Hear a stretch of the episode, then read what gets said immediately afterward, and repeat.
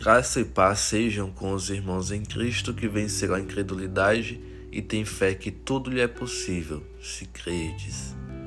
O verso-chave da mensagem de hoje está em Marcos, capítulo 9, versículo 23, que diz: Se podes, disse Jesus, tudo é possível àquele que crê.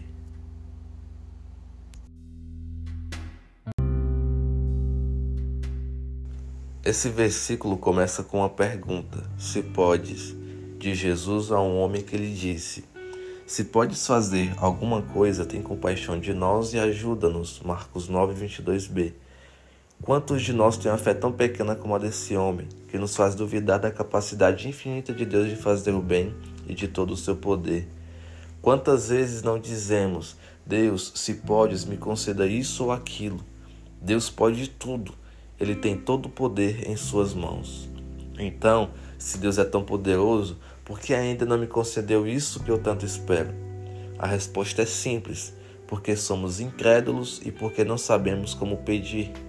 Muitos dos nossos pedidos, orações e súplicas são meramente egoístas, baseadas no nosso narcisismo, tentando usar o poder de Deus para satisfazer nossos devaneios e muitas vezes nossos pecados de estimação. Mas Deus não é burro, nós que o somos. Graças a Deus, Ele não nos dá tudo o que pedimos. Em contrapartida, às vezes até pedimos algo que é da vontade de Deus nos conceder. No entanto, nossa fé é pequena, superficial, e isso acaba limitando a manifestação de Deus na nossa vida.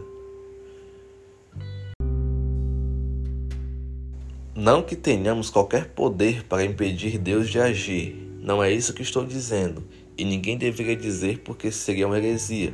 Mas o que é certo é que, se o justo viverá pela fé, se ele pedir com fé que irá receber da maneira correta, para glorificar ao Senhor e para que ele se manifeste para mostrar a sua misericórdia e graça, com certeza receberá.